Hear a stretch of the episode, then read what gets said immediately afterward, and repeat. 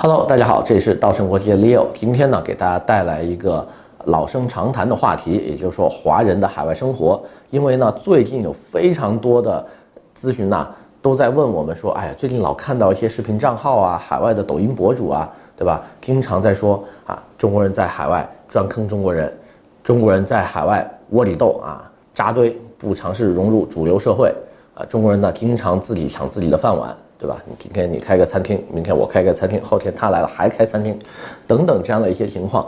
那么到底这是不是事实呢？我会用我八年在多伦多看到的海外啊中国人生活的这么一个缩影啊，八年时间我观察到的所有身边的朋友啊、老师、同学们的这些华人的情况呢，来给大家带来一个尽量客观跟公正一点点的啊我看到的海外华人生活。那么节目开始之前的话呢，希望所有喜欢我们的小伙伴呢继续点赞、关注、转发，谢谢。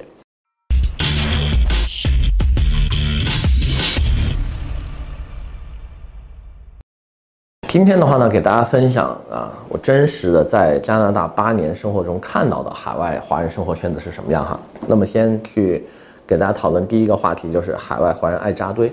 我发现这个东西啊，特别逗，就是所有的这些个留学家长啊，包括刚到当地的这些个新移民啊，都会说啊，不要跟中国人天天混在一起，我们要融入主流社会，怎么怎么样。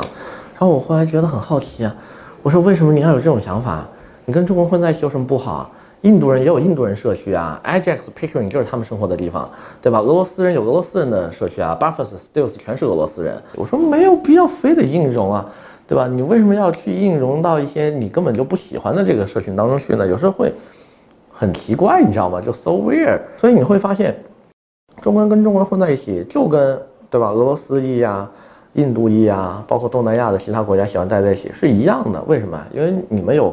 共同的童年经历，共同的兴趣爱好，共同的这个可能看过的电视节目啊之类的，有的时候你去跟这些个本地白人待久了，你会发现啊，他们经常讨论那些八卦，你根本就没听过，对吧？哪个明星跟谁谁谁有什么绯闻，你根本就没有这种文化融入啊。然后人家说小时候我们看什么东西，我们在哪玩玩玩，就对吧？那些你听起来很傻的这些趣事。你自己没有这类经历，你是其实挺难融入的，你就你 get 不到他的点嘛，很多时候，所以真不是中国人爱扎堆，所有在海外的少数族裔啊，就后来移民过去的族裔都爱扎堆。很多时候呢，当你的工作技能、当你的英语水平、当你在本地的生活经验足够之后，你自然就会融入主流社会了，对吧？当你在本地很多对吧高级技能工作就就就上来了之后，比如说我们很多的五大银行的。这个 RC 部门都是中国人嘛，那他们这些高级经理们聚在一块儿，经常还是要跟白人打交道的，就不得不去啊，是这个样子。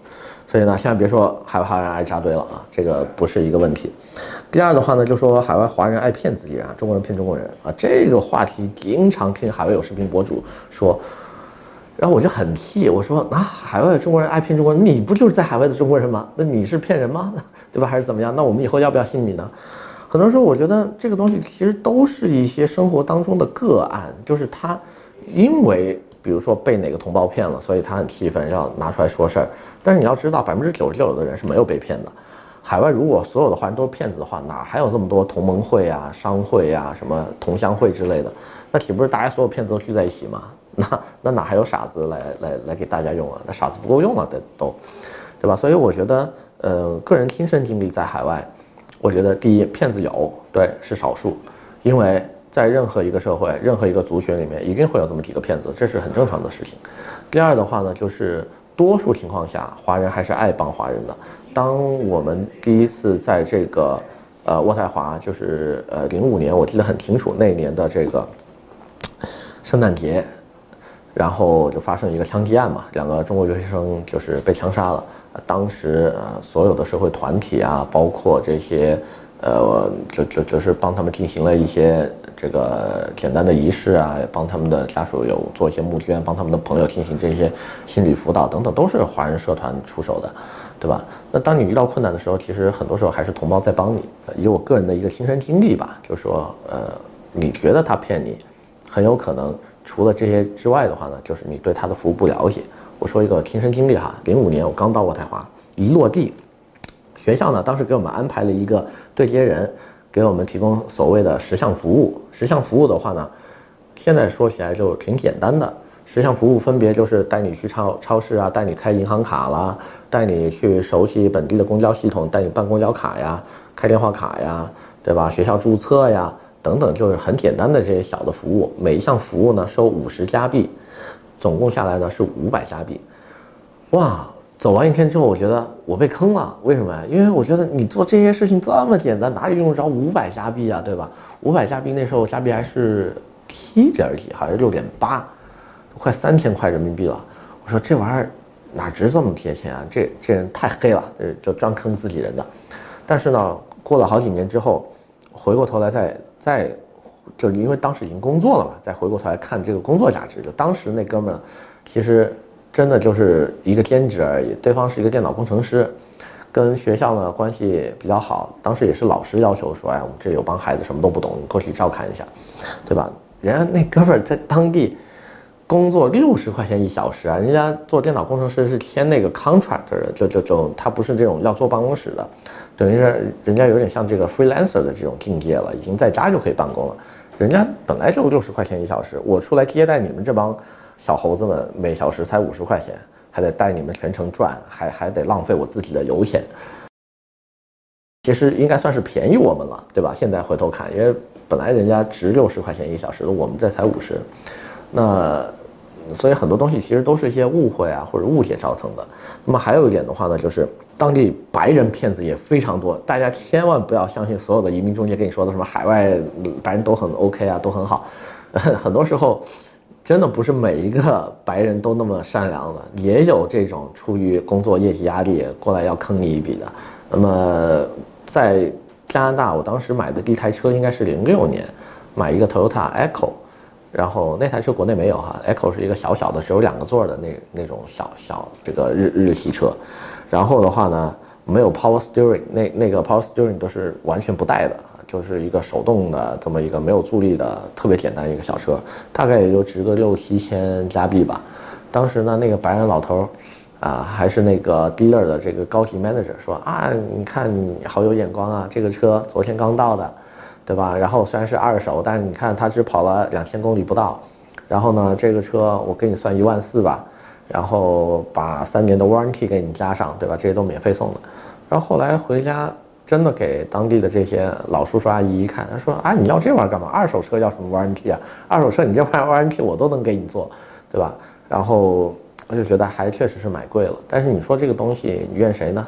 你自己不了解当地市场。对吧？英语也不好，也没有仔细看里面的所有的附加选项，所以我觉得，呃，骗子这个东西，就白人、中国人都是一样的，没有必要太去计较它，或者是拿它作为一个课题。那么第三点的话呢，就是说海外华人工作很内卷。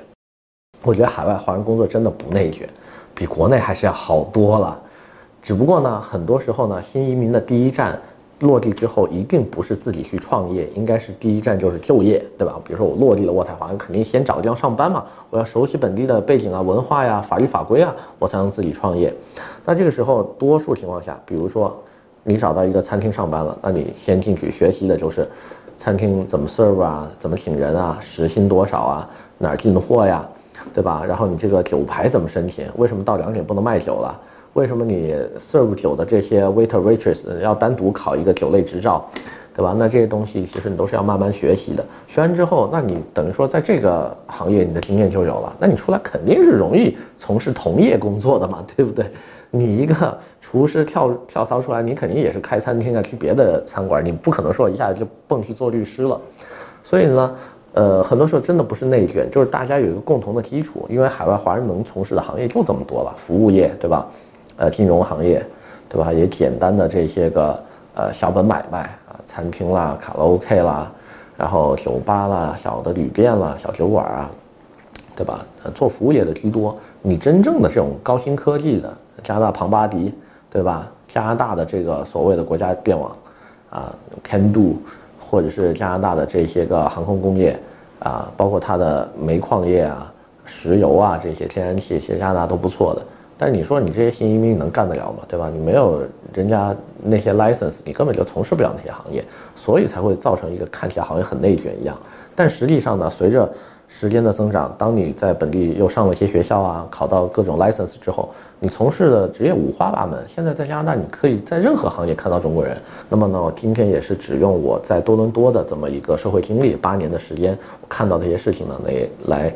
呃，代表一些海外的城市吧，就华人的生活，因为在洛杉矶啊，在尔湾，你也是这个样子嘛，包括在欧洲，对吧？其实大家都是有这么一个过程的哈，没有必要太过妖魔化海外的华人。那么今天的话呢，先给大家介绍这么多，我们下期再见。